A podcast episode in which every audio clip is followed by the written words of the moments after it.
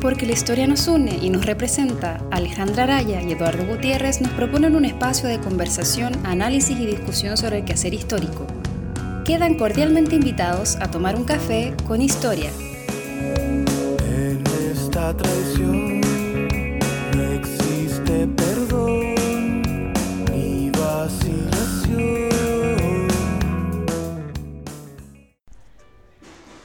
Hola, ¿cómo están?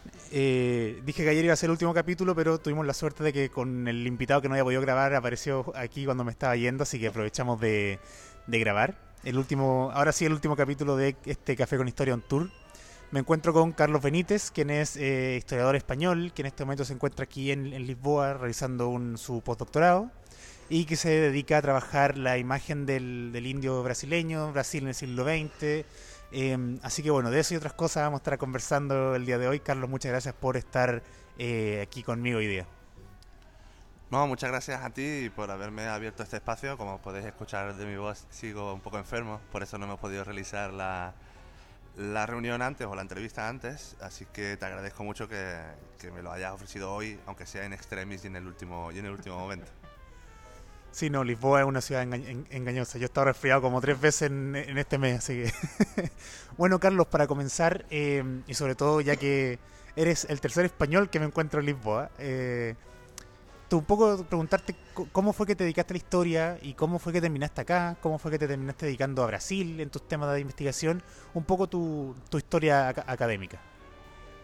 Vale.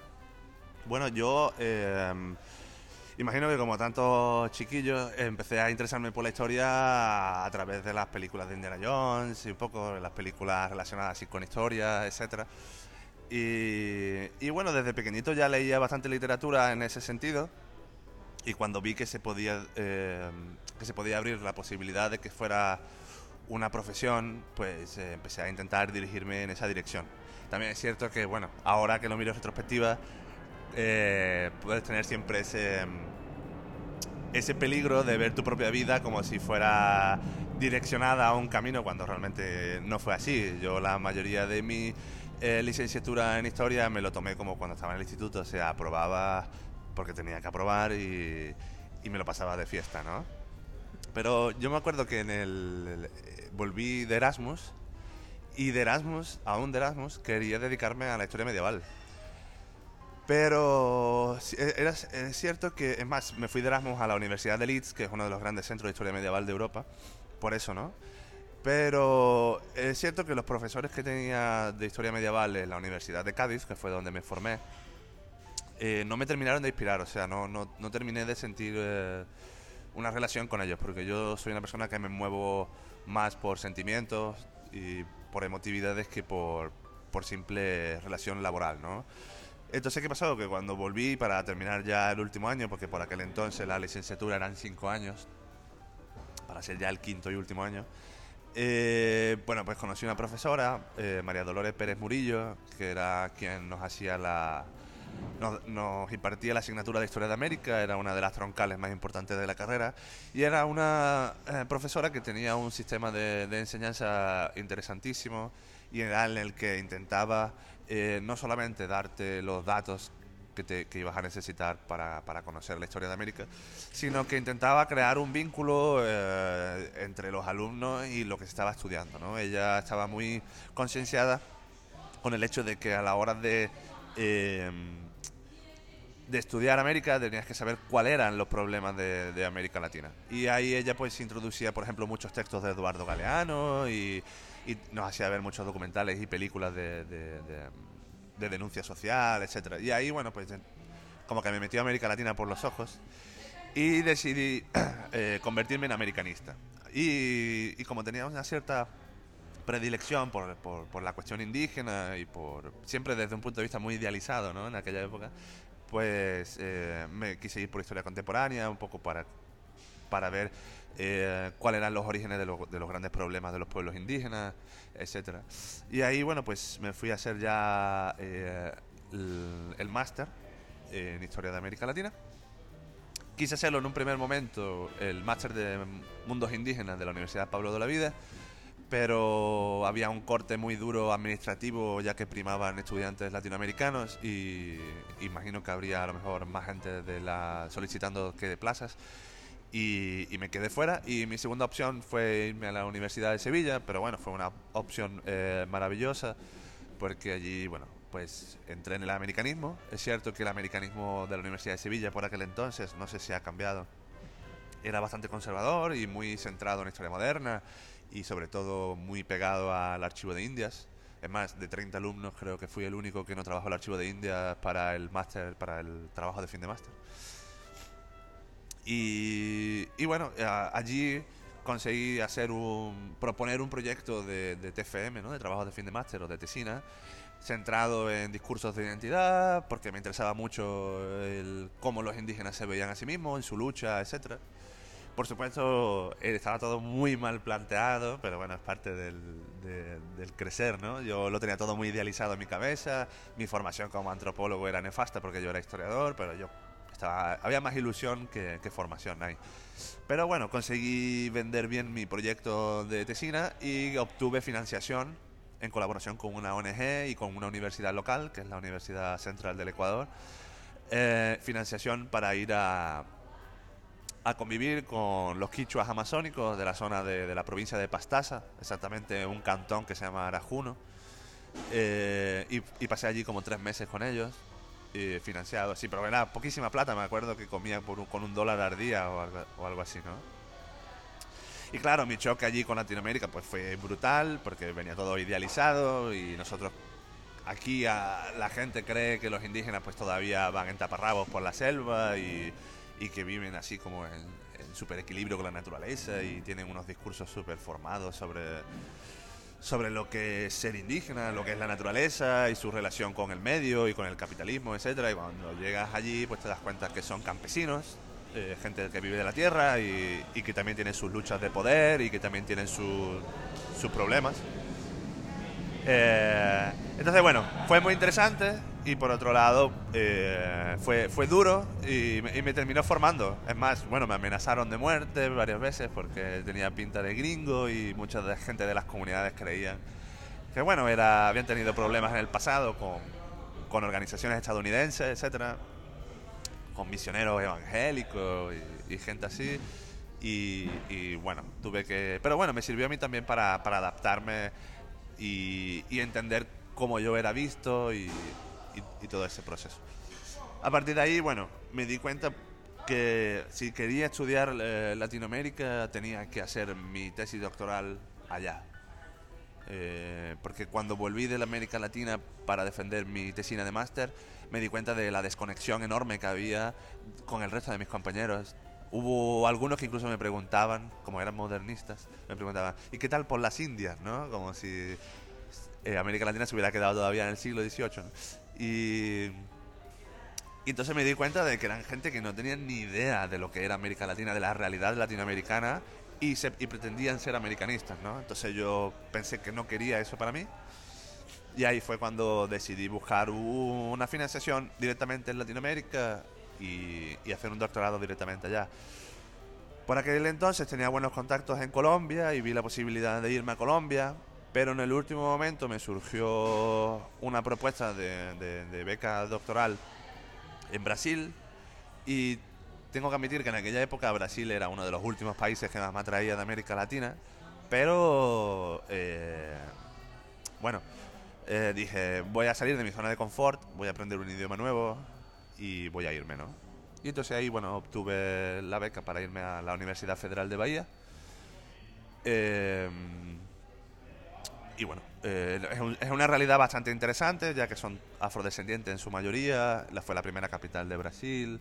En ese sentido fue increíble. También me aprendí a ser mucho más holístico en cuanto a las fuentes, en cuanto a, a la forma de hablar. Porque allí eh, las personas tienen mucho miedo de romper la ortodoxia científica o académica. Y en ese sentido fue muy enriquecedor. Por otro lado, por, por supuesto, ¿no? el choque eh, cultural fue también grande y, también tuvo también su, parte, ¿no? su proceso de, adapta- de adaptación a, lo que fue Salvador de Bahía, sobre todo con el calor infernal que hacía allí eh, siempre. Y ya, bueno, durante mi, doctorado decidí que, bueno, decidí, me di cuenta eh, que uno de los grandes problemas o de los grandes desafíos que era hacer un doctorado en Latinoamérica es que no iba a ser reconocido en Europa. Entonces ahí dije, tengo que conseguir la forma de, que mi doctorado sirva allá, pero que sea de tal, o sea, que sea algo que yo arregle antes de que acabe el doctorado, ¿no? No quiero meterme en todo el proceso que hay después de reconocimiento, etcétera. Sobre todo porque yo he sido un doctorado muy especial. Y ahí, bueno, pues conseguí, gracias al contacto con Juan Marchena, eh, conseguí el apoyo para iniciar el proceso de cotutela con la Pablo de la Vida. Así por fin pude volver a... y pude quitarme la espinita de que no pude realizar allí el, el máster. Y fui muy bien acogido, la verdad. Juan, en ese sentido, fue un apoyo increíble porque siempre estuvo al paso de todos mis problemas eh, burocráticos que fueron infinitos.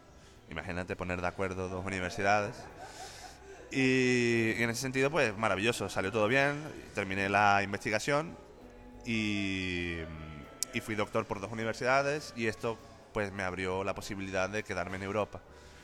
Es cierto que, y esto es algo que yo creo que todas las personas que se quieren dedicar al mundo académico, sobre todo en las humanidades, hay que tener claro, y es que no tienes un futuro garantizado y, y- y la vida académica hoy en día es bastante precaria, está mal eh, remunerada en general, o hay un desfase enorme entre las personas que están empezando y las personas que están consolidadas.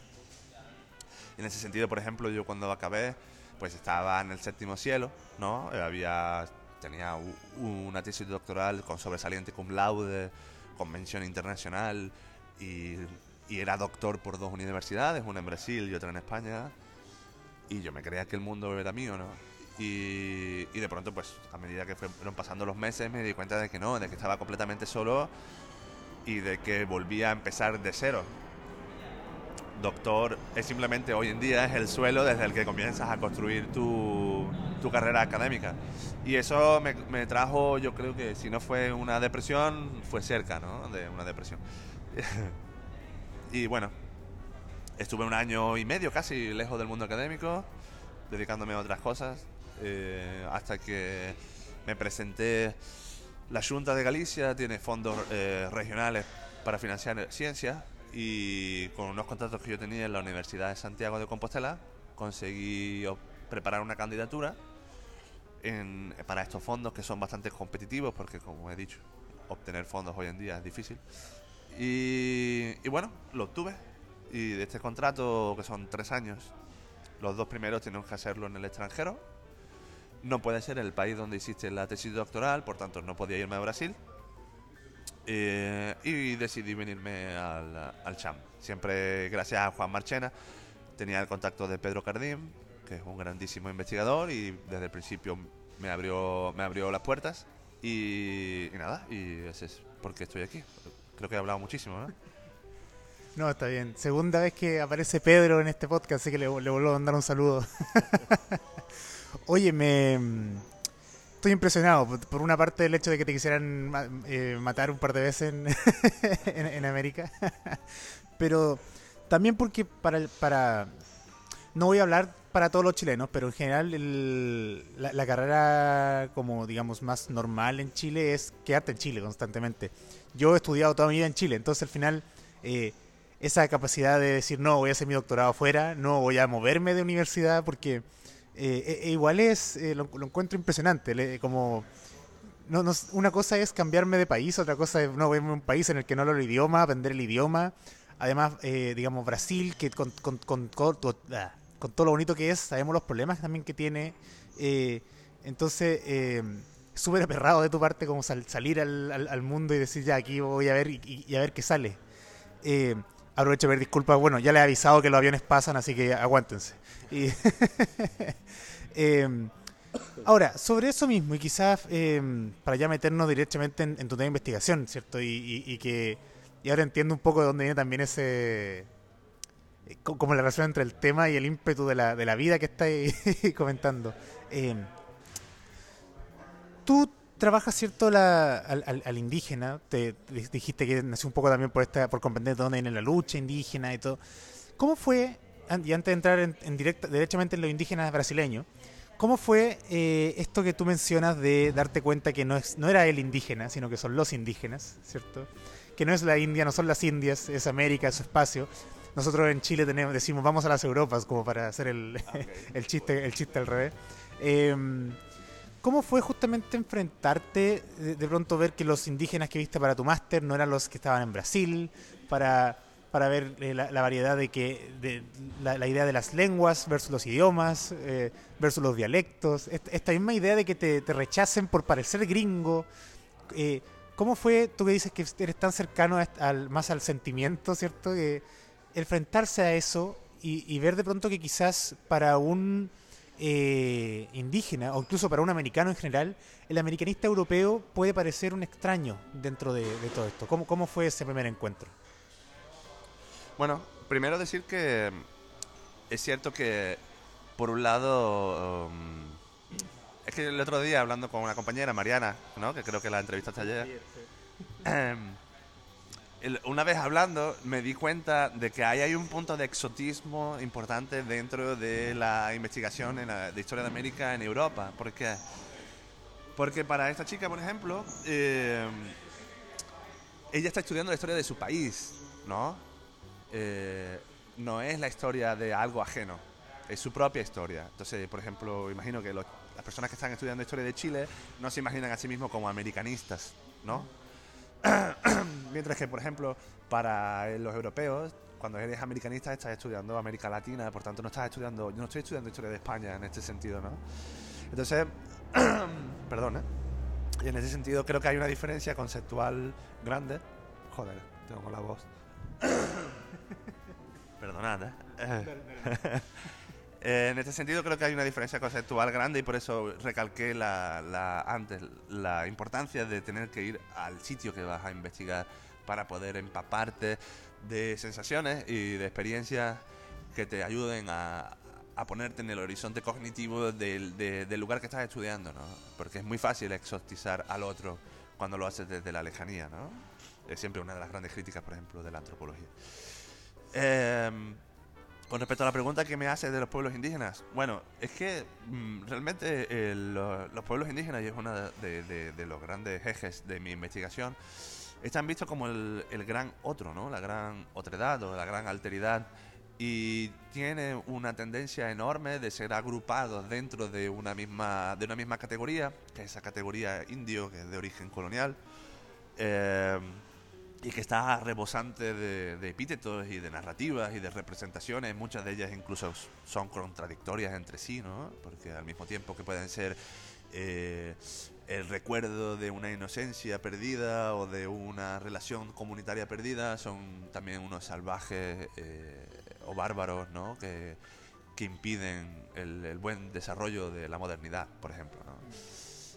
Entonces eh, tenemos una tendencia a, idealizarlos, sea para bien o sea, o sea para mal. Incluso cuando hoy en día intentamos dar espacio a los pueblos indígenas para que hablen y muestren su parecer y tal, seguimos representándolos como esas, eh, esa, una especie de entidades casi místicas que viven en la naturaleza y que tienen una relación con la Pachamama eh, mucho más primaria que nosotros y que están ahí, que son la primera línea de defensa contra el cambio climático, etcétera. Nosotros estamos poniendo sobre las espaldas de estos pueblos indígenas eh, nuestras propias ensoñaciones, ¿no? Y, y ahí, hasta cierto punto, eh, nos portamos mal con ellos, porque si ellos no se corresponden a esa ensoñación nuestra, ten, tenemos una tendencia muy rápida a, a demonizarlos, ¿no? A decir, míralo, ¿no? Debería de estar protegiendo la selva y está mirando por su propio beneficio.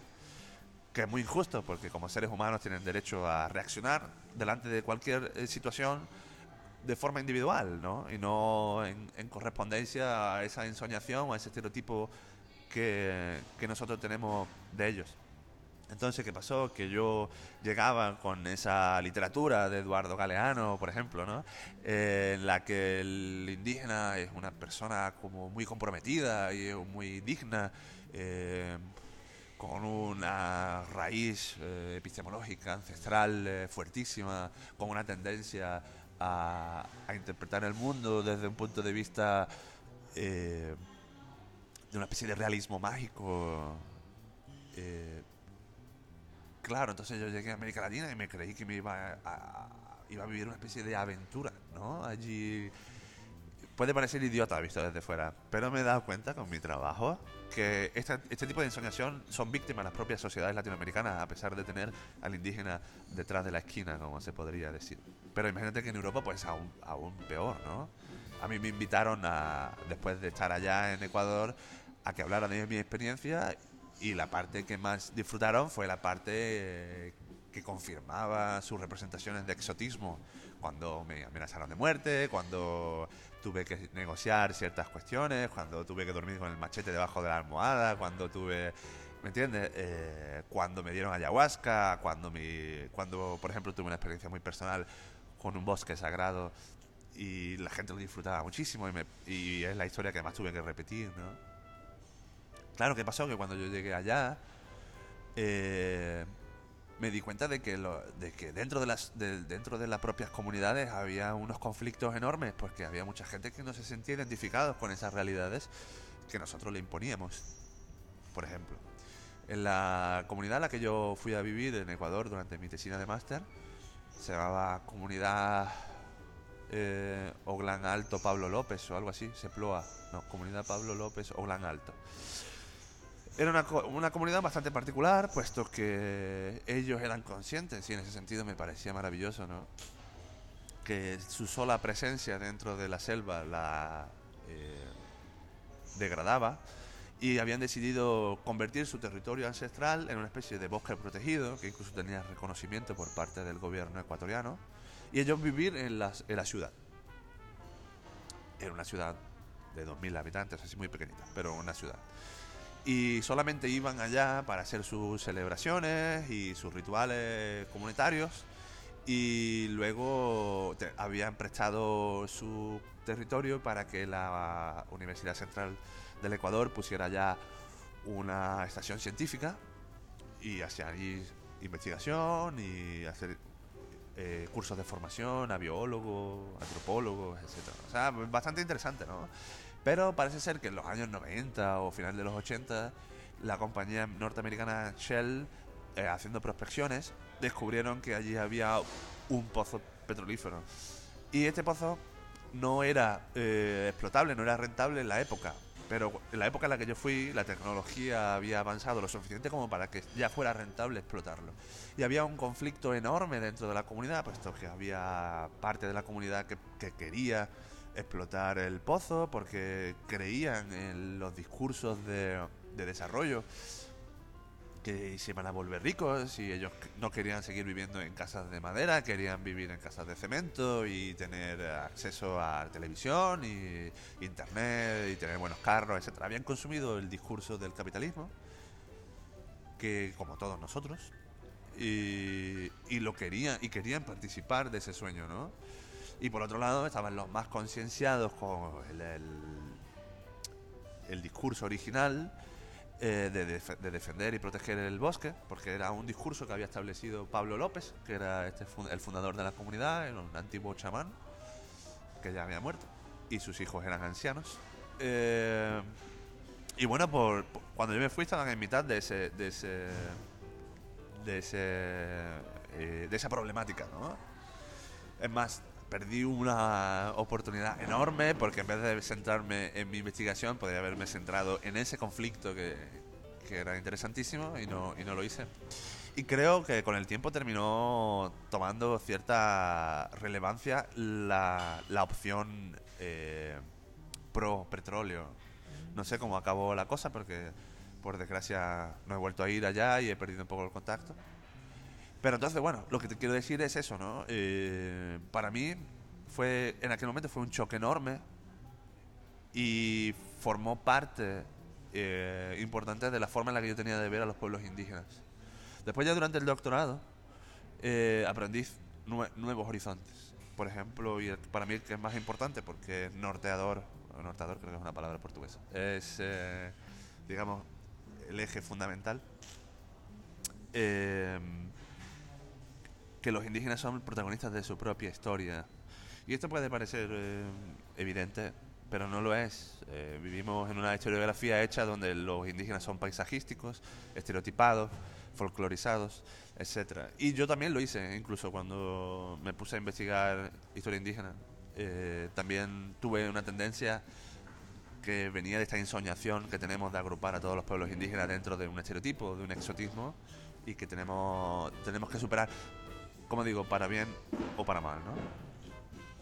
Sí, sí, no. Yo no sería tan autoflagelante como en América hacemos lo mismo.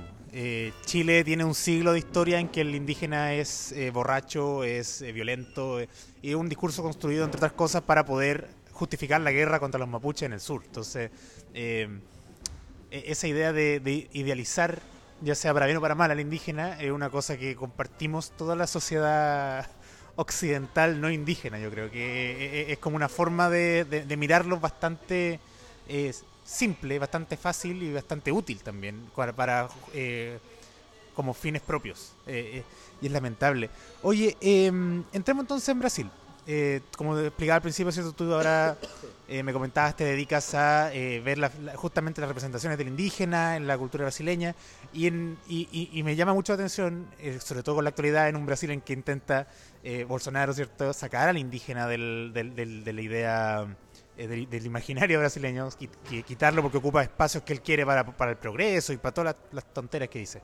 Entonces, eh, cuéntanos un poco de qué va tu trabajo eh, y cómo se ubica tu trabajo en el contexto de hoy. O sea, cómo, cómo, cuál, cuál fue de pronto tu reacción al ver que ganó este presidente? ¿Viste su discurso y dijiste, wow, mi trabajo aquí calza perfecto o cómo fue? Claro. Bueno, eh, antes de comenzar, decirte que, que el ser humano tiene una tendencia eh, natural a simplificar el universo para así poder ent- enten- entenderlo dentro de sus propias limitaciones, ¿no? Y, y por desgracia lo solemos hacer más, sobre todo cuando interpretamos a- al otro, ¿no? En este sentido, una otra edad tan completamente diferente como son los pueblos indígenas son los más afectados a la hora de, de ser simplificados en cuanto a significantes que podamos consumir tranquilamente sin poner en crisis nuestra propia eh, nuestro propio universo ¿no? telúrico, ¿no? el propio universo en el que nos movemos. Eh, y bueno, nos pasa con todo el mundo a la hora de imaginar los asiáticos, que probablemente la región del mundo donde más seres humanos hay y por tanto más diversidad potencial hay, y nos imaginamos siempre al mismo tipo chino, ¿no? Eh, Exacto, son todos chinos, ¿no? Eh, entonces, bueno, de hecho no escapa, no escapamos. Tenemos que combatir, combatirlo, pero yo sí con mis investigaciones me he dado cuenta de que es, eh, de que no se corresponde solo a unas ciertas estrategias de intentar dominar al otro para poder explotarlo o para poder tener preponderancia en las relaciones de poderes, sino que el ser humano tiene una tendencia eh, natural a simplificar el universo y, y esto también incluye a los demás. Y esta simplificación, que nace de una especie de etnocentrismo, por desgracia tiene también una cierta tendencia violenta, que lo podemos ver también en la homofobia o en el machismo, etcétera, ¿no? En el- o en cierto tipo de racismo, xenofobia, que, que es fácil que se termine desbocando, sobre todo cuando se masifica a, a violencia, ¿no? Lo que es diferente pone un poco en crisis lo que yo soy, porque si existe algo que, ha- que hace las cosas de forma diferente, tiene que por fuerza estar equivocada. Porque si están correctas, tal vez la que está equivocada es mi forma de hacer las cosas. Y eso siempre es un peligro. ¿no? Eh, entonces, entrando ya en lo que me preguntaste, que creo que se me ha medio olvidado. no, me, tema de investigación. mi tema de investigación. Bueno, eh, el, el tema de Bolsonaro es eh, interesantísimo a pesar de que yo creo que se veía un poco venir de lejos. Porque Bolsonaro creo que fue elegido cuando en 2018, ¿no? Viendo ya la enorme crisis que vivió no solo Brasil, sino el mundo entero en 2016, porque fue ese año el año del Brexit, fue ese año el año de Trump, fue también el año del no a la- al fin de la guerra, el no a la paz en Colombia, eh, y fue el año en el que eh, hicieron un impeachment ilegal a Dilma en Brasil. Un impeachment que se ha demostrado ya con el tiempo que era ilegal y que aún así no, no ha habido vuelta atrás, porque imagínate tú si dan vuelta atrás los políticos. Eh, entonces, digamos que lo de Bolsonaro eh, se veía venir. Lo que no se veía venir, o por lo menos yo no me imaginaba tanto, porque por ejemplo Trump es un idiota, pero hay ciertos poderes que le, contrarrestan. Eh, era la virulencia a la que iba a llegar eh, Bolsonaro. En este sentido, con respecto a los pueblos indígenas, y el otro día lo estaba hablando con una compañera, lo que más me sorprende es que los pueblos indígenas han sido tradicionalmente representados de una cierta forma para eh, justificar su dominación, ¿no? O sea, el, el indio, como dije antes, es una categoría de origen colonial eh, que sirvió a las potencias europeas, principalmente España y Portugal, a coger toda esa diversidad eh, étnico-cultural que había infinita, ¿no? O potencialmente infinita que había en América por aquel entonces y reducirlo a, a una sola categoría en la que podías definirlo con tres o cuatro epítetos que estaban más relacionados con esa dominación que con la intención de describirlos, ¿no? Entonces eran vagos, eran traicioneros, eran personas que eran salvajes y por tanto tenían que ser civilizados, eran personas de baja moral y tenían que ser moralizados y de ahí se justificaba eh, su dominación a través de la eh, evangelización, ¿no? Eh, entonces, esa categoría colonial lo que intentaba era unir esa alteridad al propio proyecto colonial. Siempre, por supuesto, es- esta categoría era muy matizada con respecto a la posición en la que se encontraba la persona o la institución que lo hiciera, ¿no? Entonces, gente que vivía en la frontera tenía una visión un poco más compleja de la realidad y, y gente más alejada de esa frontera la tenía un poquito más simplificada, ¿no? Por eso las leyes que provenían de España eran muy simplificadoras, mientras que, por ejemplo, en el caso de Chile, eh, una persona que viviera cerca del río Biobío, pues imagino que vería a los mapuches bajo otro prisma. Eh, y no solo los mapuches, sino también las otras eh, etnias que orbitaban eh, aquella frontera en la época, ¿no? O sea, podría distinguir perfectamente lo que era qué indio es uno y qué indio es otro, ¿no? Esta forma de imaginar a los pueblos indígenas durante la época colonial fue heredada por la por las eh, por los estados-nación latinoamericanos ya independientes. Y aquí, bueno, es una teoría que yo estoy desarrollando porque estoy intentando eh, un poco articular por qué eh, pervive esa categoría esa categoría colonial en el, en el mundo contemporáneo. Por un lado, eh, estos, estos, estos estados-nación perpetuaron esa visión ambivalente de oposición al nosotros, porque hay un, hay un antropólogo que se llama Roger Bartra que explica que el origen del indígena es el salvaje europeo de la época eh, antigua, ¿no? Y es ese salvaje peludo que vive en las montañas que es la oposición a la civilización para poder justificar nuestra existencia como pueblo civilizado, eh, urbanizado. ¿Sí? Puedo seguir. Em, para un poco para decir, mira, nosotros somos civilizados, somos urbanizados, vivimos en, ciudades y, tenemos esta forma de hacer civilización, pues existe ese, em, ese salvaje, una especie de salvaje mítico que, que es ese primitivismo del cual queremos escapar, del cual podemos decirle a la gente, si tú ya no vives en comunidad así, vas a volverte como eso, ¿no? Como ese salvaje. Y esa forma de, de ver la dualidad urbano, naturaleza o civilización y salvajería, o- los europeos se lo llevaron a América y ese indígena eh, encajaba perfectamente con esa descripción. Esa es la, y- la tesis de este antropólogo y tiene un trabajo buenísimo, que es el mito del salvaje, que recomiendo a todos leer. Entonces, esa ambivalencia, ¿no? esa oposición ontológica eh, al nosotros fue muy explotada durante la época colonial. ¿no? El indígena era todo lo contrario de, lo que nosotros no queríamos ser. Esa ambivalencia fue heredada por el Estado, los Estados-nación, incluso cuando hubo los movimientos románticos que intentaban eh, valorizar la figura del indígena a finales del siglo XIX, ¿no?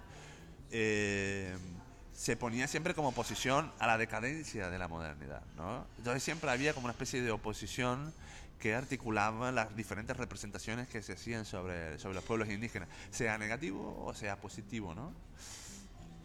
Aparte de esa herencia, por otro lado, eh, los Estados-nación latinoamericanos eh, entraron en un conflicto enorme, porque cuando ellos se organizaron, eh, lo hicieron a imagen y semejanza de las democracias liberales europeas, ¿no?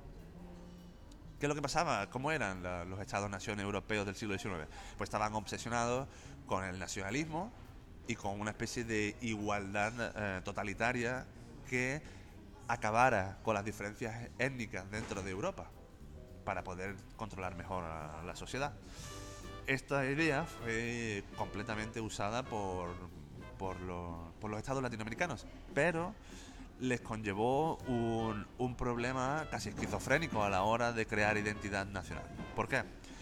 Porque el nacionalismo exige que tú seas único, exige algún tipo de característica genuina.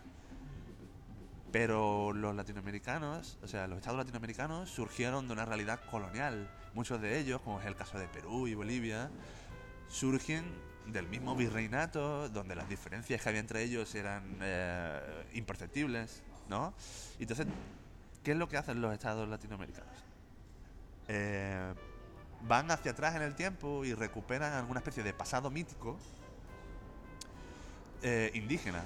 En el caso mexicano, por ejemplo, en la bandera se ve, ¿no? Tienen a la, fundación de Tenochtitlán eh, como símbolo de su bandera y, y todos intentan hacer eh, recuerdos de lo que era el imperio azteca, etcétera. Y así pasa en muchos lugares de América Latina, ¿no? Intentan eh, valorizar, bueno, en el caso de Chile es aún más esquizofrénico porque al mismo tiempo que Lautaro es un héroe nacional, eh, también lo es Valdivia, ¿no? Eh, entonces, eh, están intentando crear ese nacionalismo, pero al mismo tiempo el crear democracias liberales de, donde todos los ciudadanos son iguales y es una igualdad que es aplastadora, ¿no? arrolladora, no puede haber una diferencia porque la diferencia crea problemas, no da espacio a los pueblos indígenas. Entonces, si unimos las diferentes situaciones de representación de los pueblos indígenas, eh, llegan al, a, la, tercera vía que, que estoy intentando armar para complejizar el problema. Y es que los pueblos indígenas en el pasado están bien, pero en ese pasado mítico prehispánico, pero los indígenas eh, actuales no están bien, porque primero nos recuerdan eh, nuestro pasado colonial, que fuimos una colonia. Y segundo, porque son un eh, ejemplo viviente del, de- del atraso del país, ¿no? Que hay que superar. Entonces, a partir de ahí, eh, se llega a la conclusión de que esa es la representación indígena. En Brasil, esta representación es paradigmática, en la que el indígena a nivel simbólico tiene una fuerza enorme y es necesario para la identidad nacional, pero a nivel físico es un impedimento que hay que eliminar. Diferentes estrategias se realizan. Por ejemplo, en Chile y en Argentina directamente optan por el exterminio. En Perú y en México optan por convencer a los indígenas que no son indígenas, que son campesinos.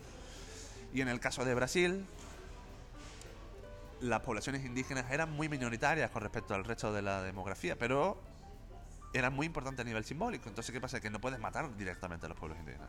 ¿Qué hacemos? Los intentamos integrar.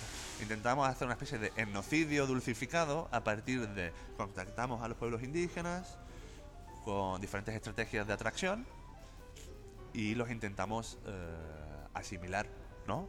Eh, para que terminen desapareciendo en el seno de lo que ellos llamaban la comunión nacional, ¿no?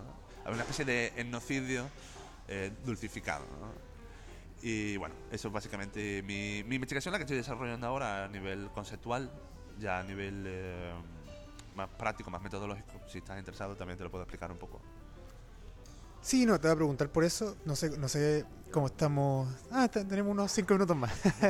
eh, sí, no, el- me hace mucho sentido lo que hablas, sobre todo considerando, por ejemplo, eh, en el caso chileno es, es muy interesante el hecho de que, como dices tú, el, el indígena es muy importante para nosotros, como nuestra construcción, la sangre araucana, etcétera, etcétera. De partida ya diciendo araucana en lugar de mapuche, es un, eh, eh, hay un, problema. Pero eh, al mismo tiempo, por ejemplo, tenemos ciudades con el nombre de Valdivia, que son mucho más grandes que pueblitos con el nombre de Lautaro. Entonces, eh, en, la, en la misma plaza pueden haber dos estatuas completamente distintas y al mismo tiempo tenemos héroes, patrios muy tardíos. Eh, o sea, hay muchos estudios que muestran cómo la nacionalidad chilena aparece en verdad con la guerra del Pacífico a finales del siglo XIX. Y por eso Arturo Prat está en el mismo panteón que está O'Higgins y que está Valdivia y que está Caupolicán, Lautaro. Son héroes eh, patrios que se tuvieron que inventar, básicamente, para poder eh, sustentar una idea nacionalista que, como dices tú, no puede existir en un continente en el que los países se inventaron de un día para otro, eh, marcando fronteras que eh, no, no- existían realmente hasta ese momento. Eh, entonces, la representación del indígena es un tema importante, porque finalmente, eh, nos, como dices tú, nos muestra lo que el atraso y todo ese tema. Pero estaba pensando, también quizás nos muestra un poco cómo mentimos nuestra propia historia. O sea, porque el problema de las representaciones es que son imágenes y las imágenes la idea es que no cambien, porque si no me complican la misma representación. Y ver, eh, me sigue mucho más un ver un mapuche con el poncho eh, corriendo con lanzas eh, y, y con arco, que nunca usaron arco, pero con arco, eh, que ver a un indígena eh, a un mapuche eh, rapeando. Y hay, hay actualmente el, eh, hay, hay muchos eh, raperos que son mapuche y que hablan de su. eh, ra- rapean en mapudungún. Pero eso no me hace sentido con el mapuche ancestral, eh, pachamámico, místico, siendo que la Pachamama es un sector muy acotado de los Andes, pero se lo vendimos a todo el, el continente. Eh, entonces, eh, es, una, es una visión súper interesante.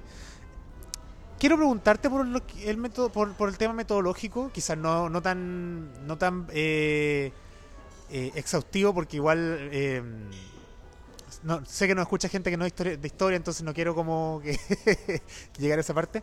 Pero eh, en lo metodológico me gustaría saber, eh, por un tema de fuentes, eh, ¿qué fuentes has trabajado? ¿Cómo ha sido trabajar otro idioma? Que bueno, tú ya lo manejas, pero ¿cómo ha sido acercarte a, cómo ha sido acercarte a Brasil desde acá? Yo sé que haces visitas periódicas, pero ¿cómo ha sido eh, observar de ahora desde afuera lo que tú decías, ¿cierto? Que tenías que estar en el país para, para investigarlo, cómo ha solucionado ese problema.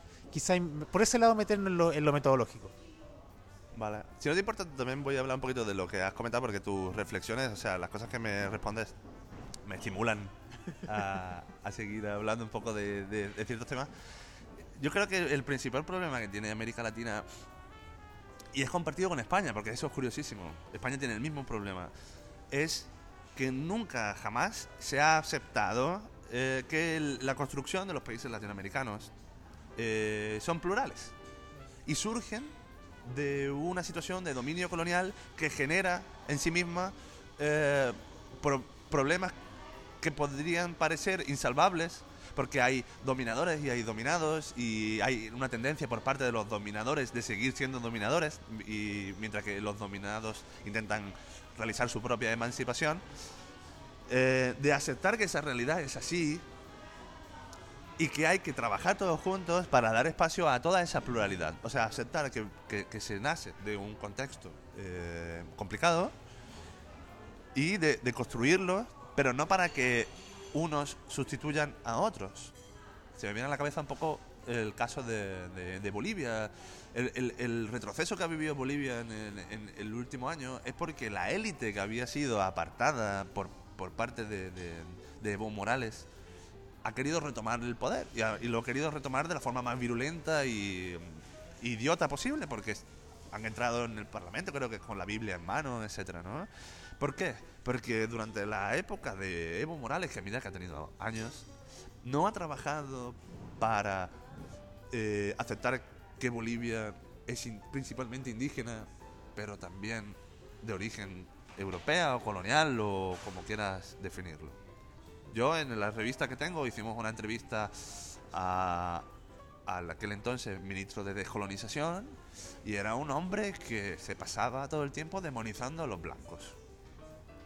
Es cierto que blanco en Bolivia es relativo, pero lo que quiero decir es, si tú al final terminas para intentar emancipar a, u- a un- a una parte de la población demonizando a esa otra, que esa otra encima son los que han tenido el poder tradicionalmente, en cuanto esas personas van a ver que hay, para empezar, que van a enconar su odio en vez de crear diálogo.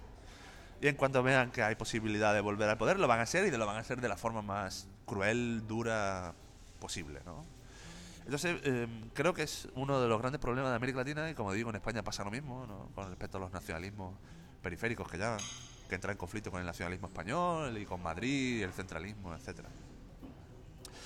Y, lo que dijiste de, que los pueblos indígenas eh, son importante entender las representaciones es, por un lado, porque la representación que hacemos de algo es después la forma en la que interactuamos con ese algo. No interactuamos de primeras, sino primero tenemos una forma de, ver a esa cosa. Aunque nunca la hayamos visto en persona. Por ejemplo, pasaba con los europeos que durante sus expansiones imaginaban ciertos territorios como plagados de monstruos o, o sitios inhabitables y cuando llegaban lo hacían con ese miedo, ¿no? Con esa predisposición. Entonces, nunca interactuamos eh, con ojos nuevos, con- en situaciones nuevas, sino que actuamos con ojos viejos con las, con las situaciones eh, nuevas. Y por último, porque la- cuando representamos al otro, realmente estamos representándonos a nosotros mismos. Cuando representamos a un indígena de una forma incivilizada es porque creemos que nosotros somos civilizados, ¿no? Y ya para responderte de... Sí, es más, eh, mi tesis doctoral se titula Un espejo en medio de un teatro de símbolos. Eh, es el nombre de mi tesis doctoral. ¿no? Después dos puntos, bla, bla, bla. Pero esa es la frase... eh, la frase poética, exacto, la que, la que engancha, ¿no? Además, en la época de la- lo hago durante la dictadura, que es interesantísimo. Aparte, creo que no te respondí la pregunta de Bolsonaro. El, el indígena simbólicamente para los brasileños es importantísimo y tienen un cariño especial. Y esto ha hecho que a lo largo del siglo XX, eh, aunque es algo que tiene origen en el siglo XIX, hayan creado una forma de ver a los pueblos indígenas a nivel de opinión pública, esa opinión pública que cuenta, que es la de las ciudades, eh, que es muy romantizada, muy ¿no? Eh, benevolente. Y eso hizo que durante la dictadura militar los grandes proyectos de, de expansión económica sobre la Amazonía, que fueron nefastos, lo hiciera, el- eh, hiciera que la dictadura escondiera todo eso detrás de discursos propagandísticos de que iban a llevar el desarrollo y la civilización a los pueblos indígenas, que no podían dejarlos vivir en la miseria más, que tenían que incorporarlos a la nación, que no podían dejar que ese tipo de personas murieran de enfermedades y de miseria en el interior de la selva y que tenían que integrarlos, que las personas que los defendían eran... ¿Me entiendes? Había toda una eh, construcción eh, narrativa que intentaba tapar eh, esa masacre. Por lo menos había esa preocupación. Al punto de que, y es lo que hacía interesante ese marco de estudio, fue tan evidente que estaban masacrando a los pueblos indígenas que en el 78 hubo una explosión y hubo una organización a favor de los pueblos indígenas en todo Brasil enorme que, que llevó a apoyar la organización política de los pueblos indígenas, eh, que llevó al primer diputado y al único hasta ahora diputado indígena que hubo en Brasil, que es Mario Yuruna. Eh, entonces, la diferencia que hay con Bolsonaro es que él no esconde eso. Bolsonaro no tiene ningún tipo de preocupación por fingir que su intención es proteger o beneficiar de alguna forma a los pueblos indígenas. Él directamente, cuando en su campaña política decía, no voy a darle ni, una, ni una- un centímetro más de tierra a los pueblos indígenas. Voy a darle todo el poder eh, de las tierras indígenas a los grandes ganaderos y a las grandes empresas explotadoras. Eh, los indígenas no van a tener más tierra y los vamos a matar a todos. Hace poco dijo eh, que fue un escándalo porque dijo uno más. Eh, cada vez el indígena es más parecido a nosotros, los humanos. Entonces, la diferencia que hay entre Bolsonaro con cualquier cosa anterior es que él no se calla. Y no solamente con los pueblos indígenas. Ha dicho que si él viera a uno, dos homosexuales besándose por la calle, les pegaría. Que, si su, que sus hijos nunca tendrían pareja negra porque están bien educados. Eh, o sea, no se esconde. Y es votado presidente. Y eso nos tiene que un poco poner en peligro, ¿no? Nos tiene que poner en alerta de esta oleada que está viviendo América Latina y en el que Brasil, por desgracia, es líder, ¿no? Y a nivel metodológico, bueno, yo tuve que, sentir Brasil. Y me llevé casi el primer año de tesis doctoral solo leyendo literatura y viendo cine brasileño para poder eh, saber de qué estábamos hablando, ¿no? Y a partir de ahí, porque la representación que se hace de los pueblos indígenas en Brasil eh, está muy ligada a la brasilidad, ¿no? que es esa identidad brasileña, ya que es algo común, ha sido muy discutida en las últimas décadas, pero sí, para mí sigue siendo estando bastante presente, y es que el brasileño piense que son una especie de mezcla, eh, una- un mestizaje, pero un mestizaje tropical, un mestizaje no divertido, ¿cómo puedo decir? Un mestizaje sensual entre tres matrices, ¿no? Que es la portuguesa, la africana y la y la indígena, ¿no? Entonces, eh, la forma en la que ellos perciben a los pueblos indígenas forma parte de, su identidad como pueblo, como Estado-nación, etc. Y a partir de ahí, la- las fuentes que usé fue las que yo creí que hasta cierto punto podían eh, establecer mejor esas, esas representaciones, o sea, las que podían ser más ricas a nivel de imaginar y representar a los pueblos indígenas, pero que a su, a su vez estuvieran relacionadas con, con la interactuación en el campo interétnico, o sea, que esas representaciones tuvieran un efecto directo sobre los propios pueblos indígenas, cómo eran tratados esos pueblos indígenas. ¿no? Entonces, por ejemplo, eh, para mí fue muy importante eh, la discusión de las leyes en el Congreso, en la Cámara de los Diputados. Entonces estuve en el archivo de la Cámara de los Diputados. No solamente eso, sino también la discusión de ciertas problemáticas regionales en las que estaban presentes los pueblos indígenas. Y fue tremendamente revelador. Eh, muchos periódicos de la época, eh, que porque como te digo, el tema indígena era bastante popular consumirlo y, y estaban muy presentes. Sobre todo porque también es otro de los trabajos que realicé, que hace poco pu- publiqué un artículo sobre ello. Eh, durante la época de la dictadura militar, una forma que se tenía de criticar sin criticar el Estado para evitar la censura o la represión era hablar de la situación de los pueblos indígenas, ya que eran una otra edad muy querida, muy íntima, y por tanto denunciar la situación de los pueblos indígenas no iba a ser perseguido por el Estado y podía servirte un poco como eh, para eh, canalizar ¿no? el, eh, la crítica del Estado. ¿no? Eh, también estudié, como dije, mucho, mucho cine, tengo también publicaciones sobre, sobre el tema. Luego eh, investigué el- la producción que hubo por parte de los misioneros de la Teología de la Liberación, que tuvieron una sección solo dedicada y fueron muy fuertes y protagonistas principales a la hora de ayudar a los pueblos indígenas a organizarse políticamente. Eh, a los antropólogos, los antropólogos brasileños eh, tienen una diferencia con otros lugares que están muy comprometidos con la realidad indígena desde siempre, ya desde los años 40 y 50, y por tanto durante la época de la dictadura aún más.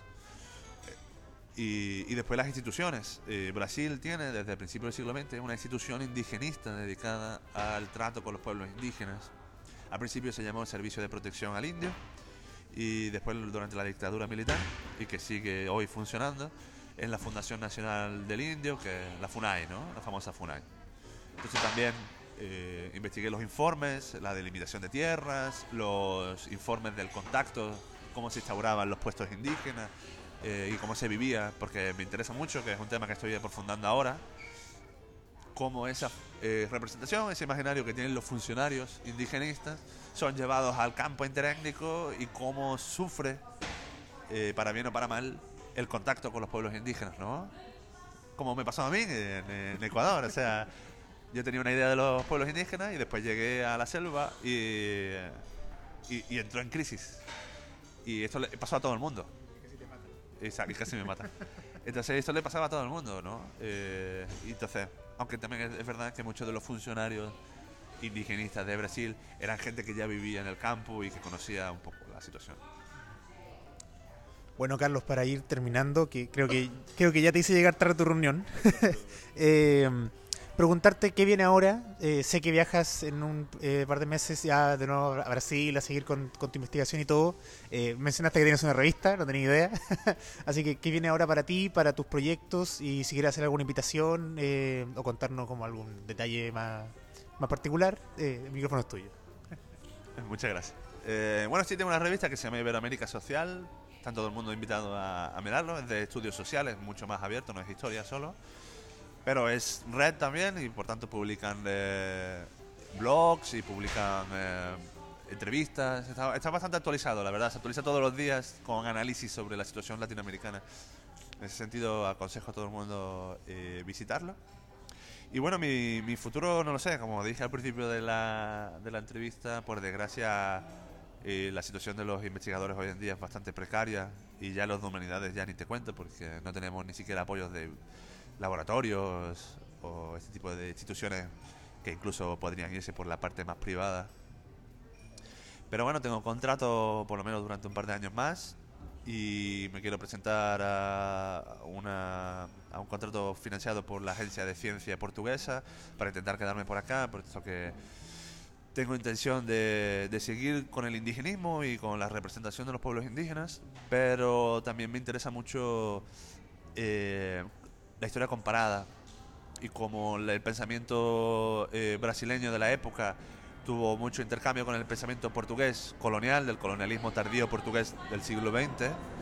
Eh, estoy desarrollando un proyecto que me gustaría poder ampliar si consigo obtener esta financiación para un poco comparar esas, eh, esa representación de la alteridad durante la dominación colonial portuguesa en África en el siglo XX. Así podría triangular un poco entre la metrópoli como colonizador, eh, los africanos, que sería Angola, Mozambique, Cabo Verde, Guinea-Bissau, como colonizado, y Brasil como postcolonial, ¿no? como una eh, sociedad eh, de origen colonial y que está viviendo una realidad postcolonial y que los tres coinciden eh, no solamente cronológicamente, sino que hay un intercambio grande eh, entre ellos. ¿no?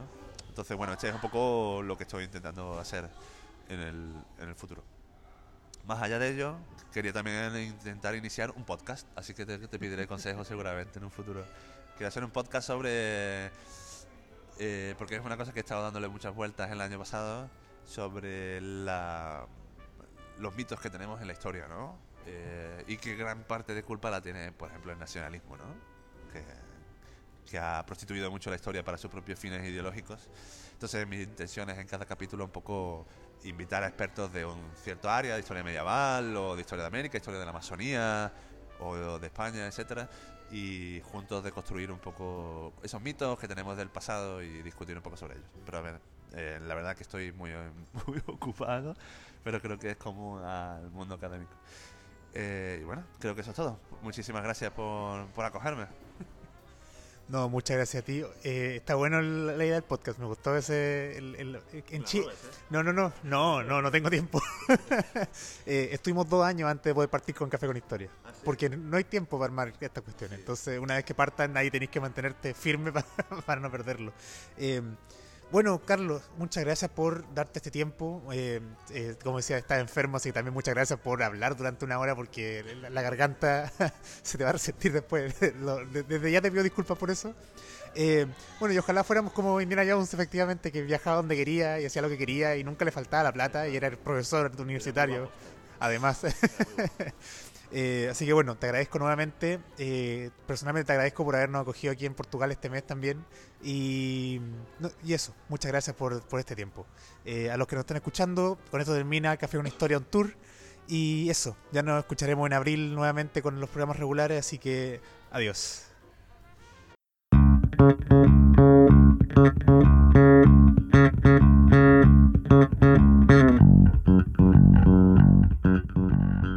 Por hoy el café se ha terminado, pero Alejandra y Eduardo los esperan en una próxima oportunidad con una nueva conversación para tomar otro café con historia. Les recordamos que las ideas y opiniones vertidas en este programa son de exclusiva responsabilidad de quien las emite y no representan necesariamente la opinión de Café con Historia. Te perdón mi vacilación.